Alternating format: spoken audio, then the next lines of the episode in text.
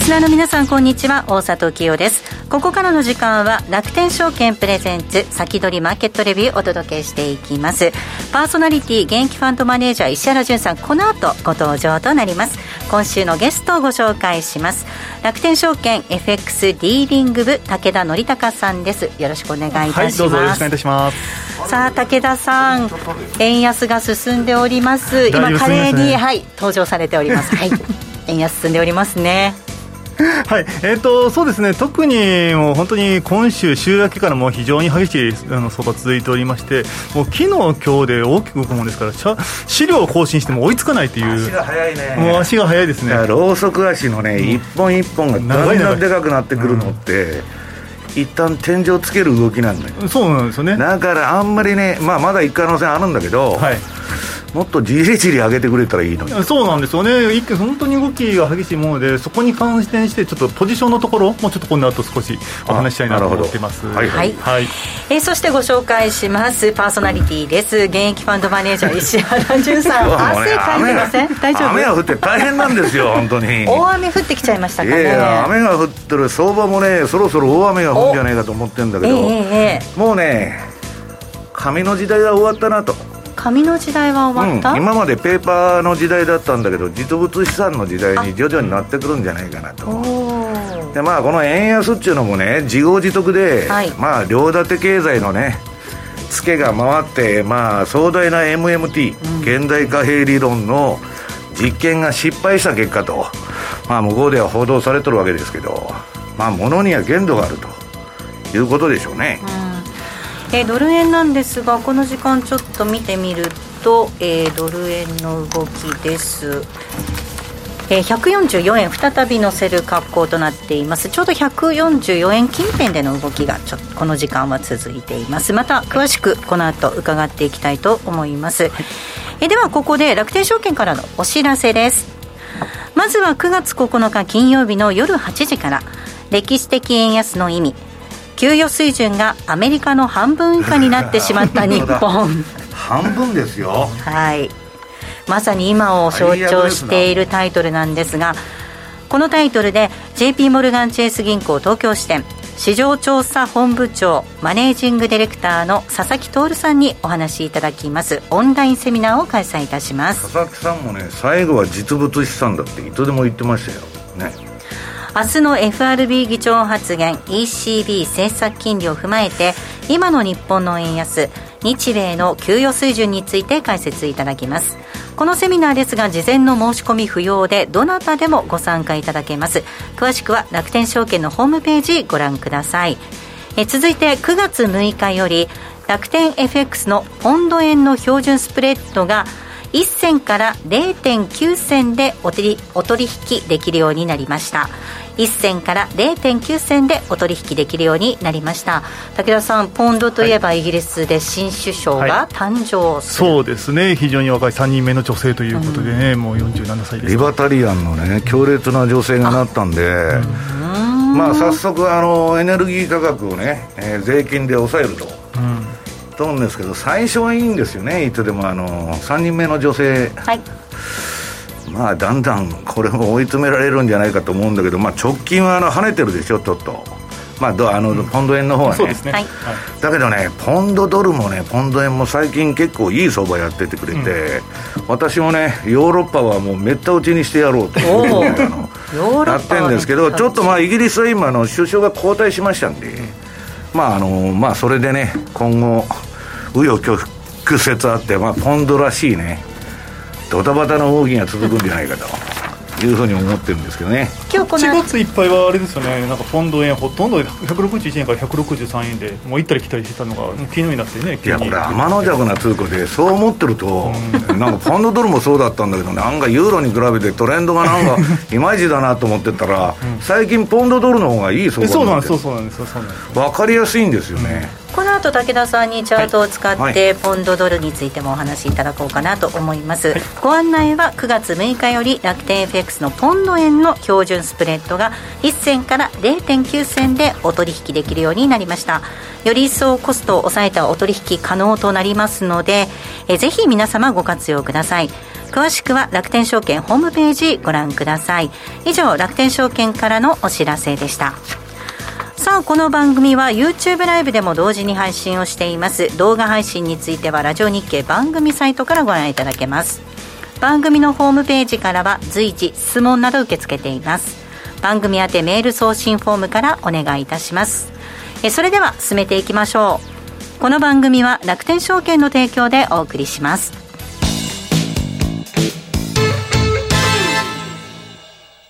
まずは無料で取引体験。楽天 FX のデモ取引を利用してみよう。FX に興味はあるけれど、いきなり実際のお金で取引するのはちょっと、となかなか第一歩が踏み出せないという方は、まずは楽天証券の提供する楽天 FX のデモ取引を利用してみませんか？メールアドレスとニックネームのみの簡単登録で、実際の取引と同じ環境、同じ取引ツールで FX 取引が体験できます。口座開設やデモ取引にかかる費用、取引ツールのご利用はもちろんすべて無料。詳しくは楽天 FX デモ取引で検索。楽天証券の各取扱商品等に投資いただく際は、所定の手数料や諸経費等をご負担いただく場合があります。また、各取扱商品等は価格の変動等によって損失が生じる恐れがあります。投資にかかる手数料等及びリスクについては、楽天証券ウェブサイトの投資にかかる手数料等及びリスクページや、契約締結前交付書面等をよくお読みになり、内容について十分にご理解ください。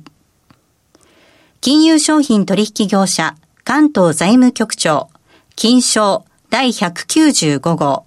楽天証券株式会社。ウィークリーマーケットレビュー。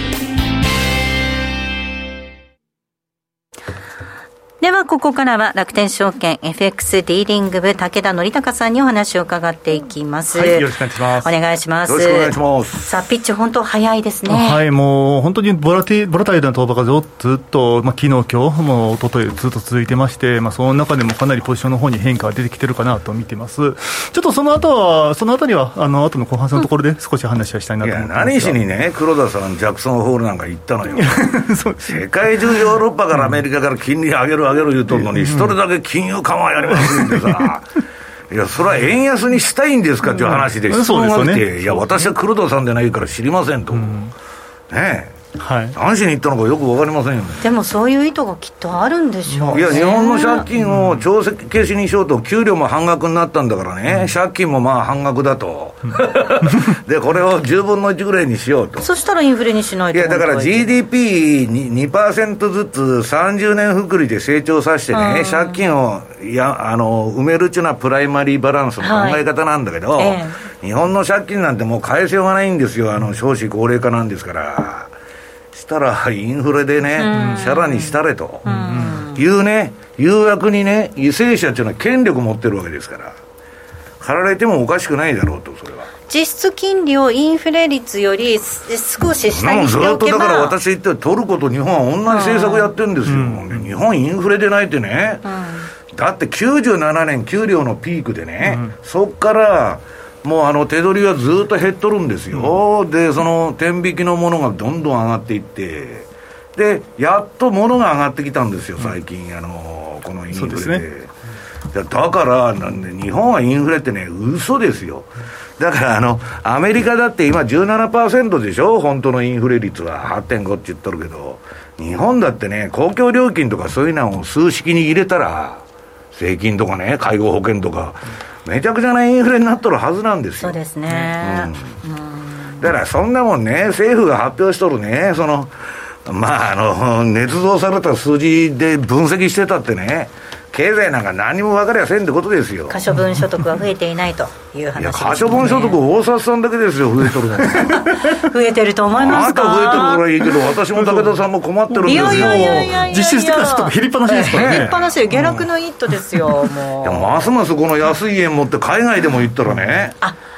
もうあの、ホテル泊まらないで公園にテントでも張ろうかっていう勢いになってきてるんそう。いう意味では、FX なり、米株なり、外貨の資産を持っているっていうことが良かったなっていちょっや、と思ってい FX だけるんですやったらいいんですよ。要するにね、ななんでかっていうと、究極のね、資産運用の目的はインフレヘッジなんですから。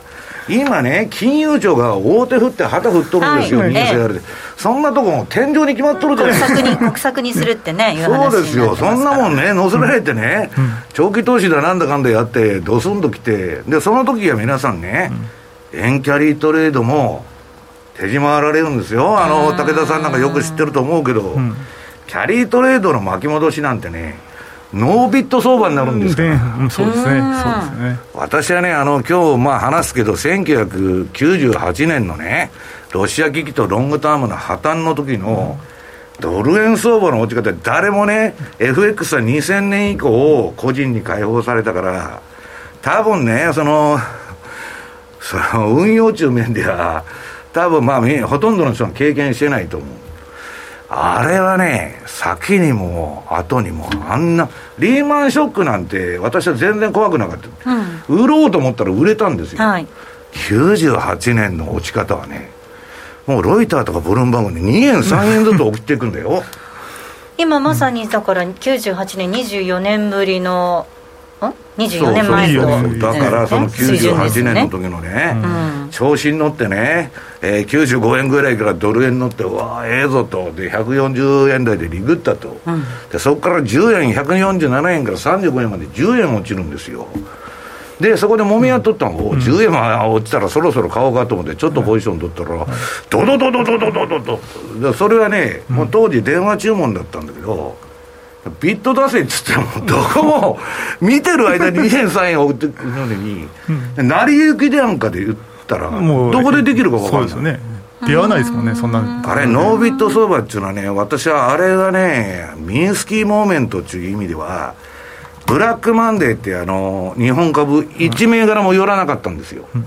売り気配のまま。はいあれに匹敵するね、相場だと思いますよ。恐怖でしかないですよねうんいや、恐怖っていうかもうす、もうねそこまでいったら好きにしてくれやと。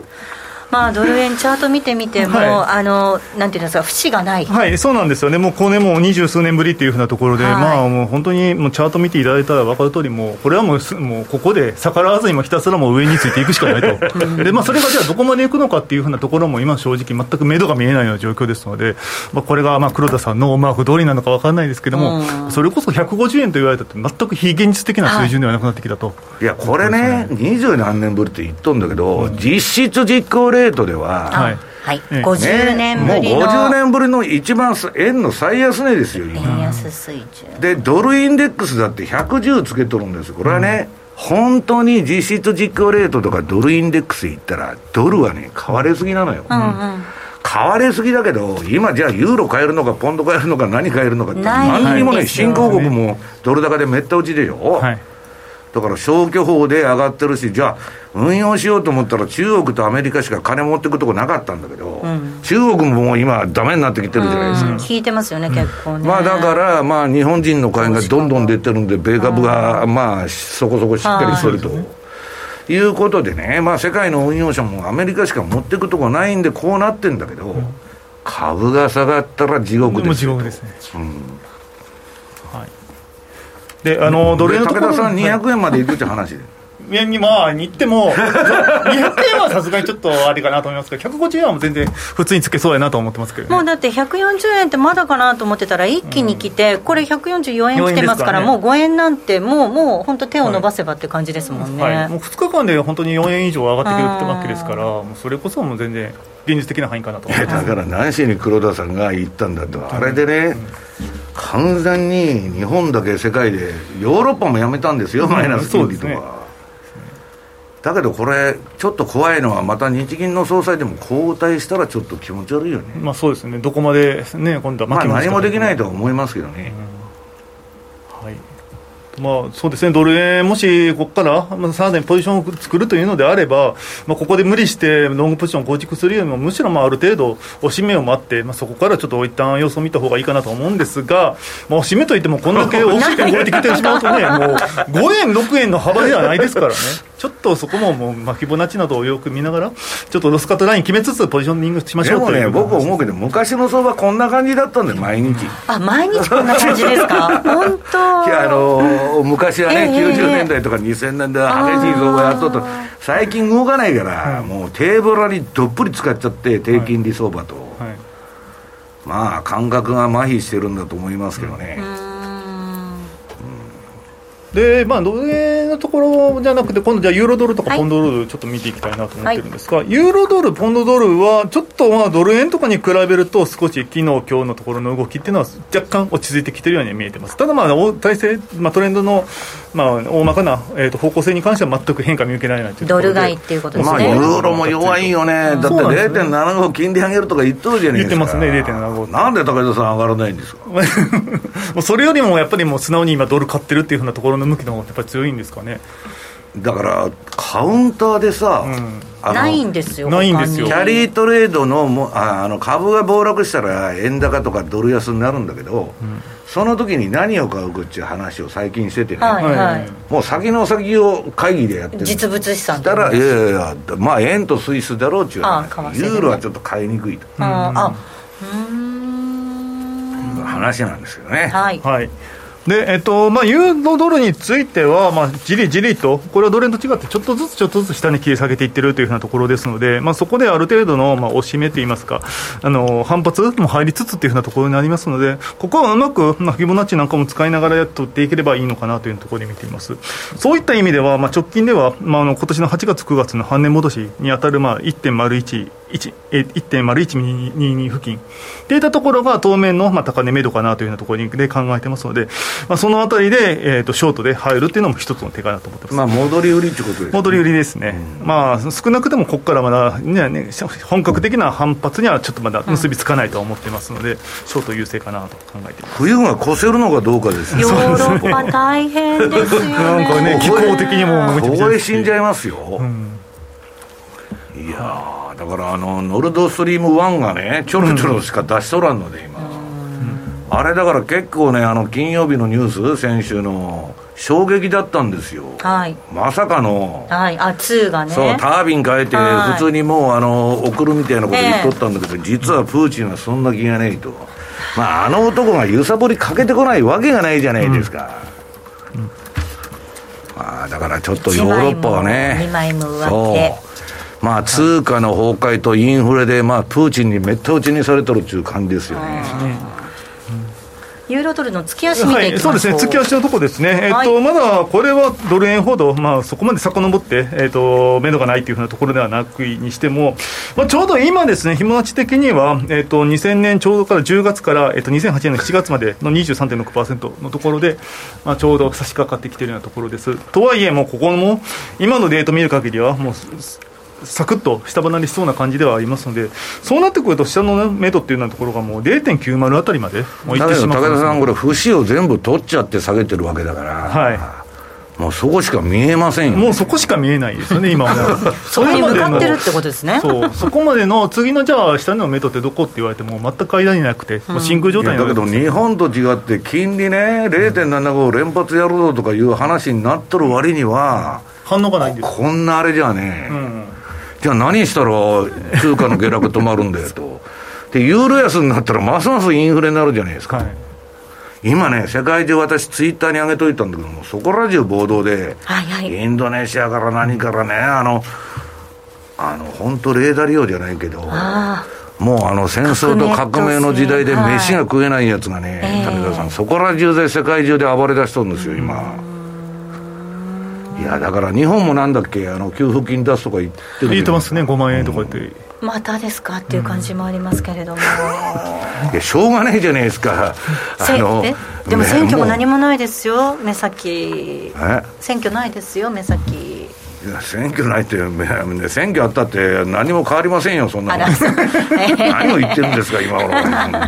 その結果が今のこの円安じゃないですか。そうですね。次にポンド見ていきたいと思います。新首相誕生ということで、お話もありましたで、えっと、こちらにつきましても、もう基本的にはユーロと全く同じで、もう結局はもうドル高で従うしかないのかなというところです。これ、冷やしでは本当にまさに目処がない、はい、しべがない、そうですね、そうですね、まあ、冷やしになったら、ちょうど、まあ、昨日おととい、昨日今日あたりで、少しちょっと先止まっているところでは今、見えてますので、はい、まあ、そういう意味では、少しここから戻すようであれば、まあ、1.1970付近まで戻したところで、再度戻り売りっていうふうなスタンスの方がいいのかなと、まあ、とてもじゃないけど、そこからさらに上を目指すというふうなところではまだ、えー、そういう空気感ではないですので、まあ、引き続きショートかなと。で、えーと、さらにちょっと期間を延ばして、週足で見ますと、ちょうど今の水準というのが、2020年3月。の、えーと、レベルに非常に近しいところまで来てます。20年3月、はい、はい、えーと、安値1.1405っていうのが、まあ、直近のところで目先にあるんですけど、うん、こんなもん、峠筋、これ見えてんだから、やりに来るでしょ。もう無理に多分、月に来ると思ってます、だからもうそこまでは、多分下値行くやろうなというふうなところで、えー、ところに見てますね。はい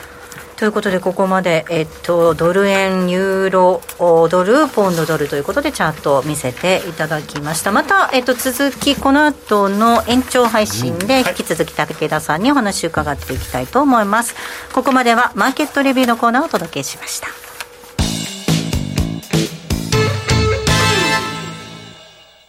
まずは無料で取引体験。楽天 FX のデモ取引を利用してみよう。FX に興味はあるけれど、いきなり実際のお金で取引するのはちょっと、と、なかなか第一歩が踏み出せないという方は、まずは楽天証券の提供する楽天 FX のデモ取引を利用してみませんか？メールアドレスとニックネームのみの簡単登録で、実際の取引と同じ環境、同じ取引ツールで、FX 取引が体験できます。口座開設やデモ取引にかかる費用、取引ツールのご利用は、もちろんすべて無料。詳しくは楽天 FX デモ取引で検索。楽天証券の各取扱い商品等に投資いただく際は、所定の手数料や諸経費等をご負担いただく場合があります。また、各取扱い商品等は価格の変動等によって損失が生じる恐れがあります。投資にかかる手数料等及びリスクについては、楽天証券ウェブサイトの投資にかかる手数料等及びリスクページや、契約締結前交付書面等をよくお読みになり、内容について十分にご理解ください。金融商品取引業者関東財務局長金賞第195号楽天証券株式会社石原淳の相場の肝さあ、ここでは石原淳さんにこれからの相場の肝について伺っていきます。はい、なんかいろいろ口先介入入ってますけど、全く。だから金利上げる気がないんだから、ね、そのいくらね、動かないのが望ましいとか、そんなこと言ってたって、誰も統計数字聞いてませんよ、そんな話。でね、あのこの財務省感覚なんだけど、はい、日銀が金利上げない限り、どうしようもないじゃん。うん、だからね、私もなんか秋にあの まあちょっとそのそういう関係の人と、なんかあの対談のセミナーする予定なんだけど、それはね、困ってると思いますよ、はっきり言って。で、かといって困ってるのがね、あの、荒地さんなんか出てきて、あら、知っててやっとるんやと。黒田はインフレにするためにね、金融抑圧で、借金チャラにするためにやっとるんや。いや、そんなもんなら500円でも1000円でもしたらよろしいがな、という話なんだけど、いや、本当にそんなこと思ってるのかどうかもね、それもよくわからないわけですよ。でもうどっちにしろやめるんだからさ、ちょっとそこが恐ろしいなと思うんだけど、えー、っとね、私はまあ、相場の予測っていうのは何のためにするかっていうと、銘柄選択のために、ファンダメンタル分析してるだけで、はい、相場はね、もうついていくだけなんですよ。売りシグナルが出たら売るし、買いシグナルが出たら買うと。で、1ページ、このドル円の冷やし。まあ、これがね、えっと、ちょっと調整するのかと思って、あの、チャートが黄色くなってるところが調整だったんですけど、まあ、130円ぐらいまで落ちたんだよね、これ。そうです。はい、あ、で、すいません。で、したらなんかうだうだして戻ってきて、でもあの、あれですよ、パウエルピピボットはないっちゅうんでね、あのジャクソンホールで。まあ、一気に走っちゃったと綺麗なトレンドです、うん、だからもうこれ下 ADX も標準偏差もこんな綺麗なねあの方向性を示しとったらこれはまあ止まらないだろうと、でちょっと長めのチャートで見るとね、えー、2ページ。値頃感っていうのは怖いなんていうのは日本の投資家はほとんどこの横ばい期間これ月足ですよ。横ばいが5年間も続いたの、うん。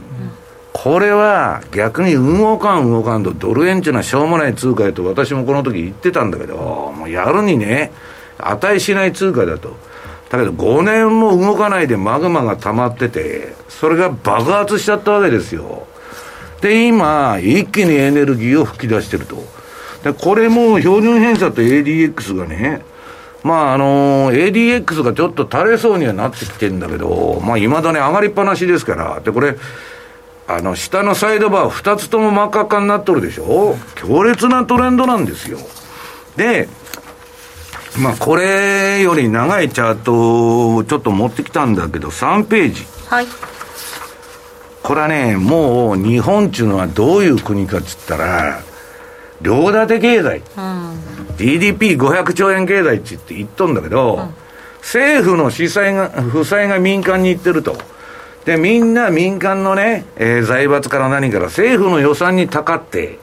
やってるだけで、アメリカみたいにアマゾンとかテスラとかそんな企業は出てこない、三菱、住友、三井、そういうとこが、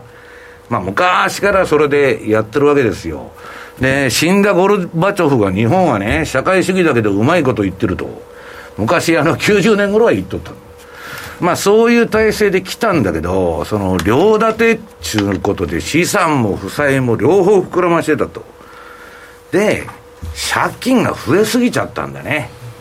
GDP のね、260%ぐらいあるわけですよ。そうすると、金利が上げられなくなっちゃった。うん、金利上げたら財政破綻あ、あるいは日銀のポートフォリオがね、えー、債務超過になっちゃうと。いうとこまで来ちゃったわけですよ。で、まあこれがね、現代貨幣理論。いくらでも臨転機回して、すりゃいいんだ。金はただだと。ね、将来の負債っていうのは将来に先送っといたらいいだけだと。な、しょうが、あの、返す必要はないと、借金を。そういう現代経済理論っていうのは流行って、アメリカがこの2年間やったわけです。コロナを大義名分にめちゃくちゃな焦げってばらまいて金融緩和やってそしたらしたらもう現生が家計に入ったもんでインフレになっちゃったどこの国も、で日本はなんでインフレにならなかったかって言ったら、はい、金はばらまいてんだけど日銀の当座預金に溜まっとるだけで、武田さんにも大沢さんにも皆さんにも全然回ってこなかった。石原さんには回ってる。いやいや回ってな い。なんで回ってくるんですか。私は国から何ももらってない男なんですからそうですねね、失業保険すらもらっとらんので1回はいそろそろお別れの時間で、はい、でまあ、えっと、ここからあの面白い話に入っていくんで。で、ね、ぜひ YouTube ライブの限定配信、はい、引き続きご覧いただければと思います。それではリスナーの皆さんまた来週。この後は YouTube ライブでの延長配信となります。この番組は楽天証券の提供でお送りしました。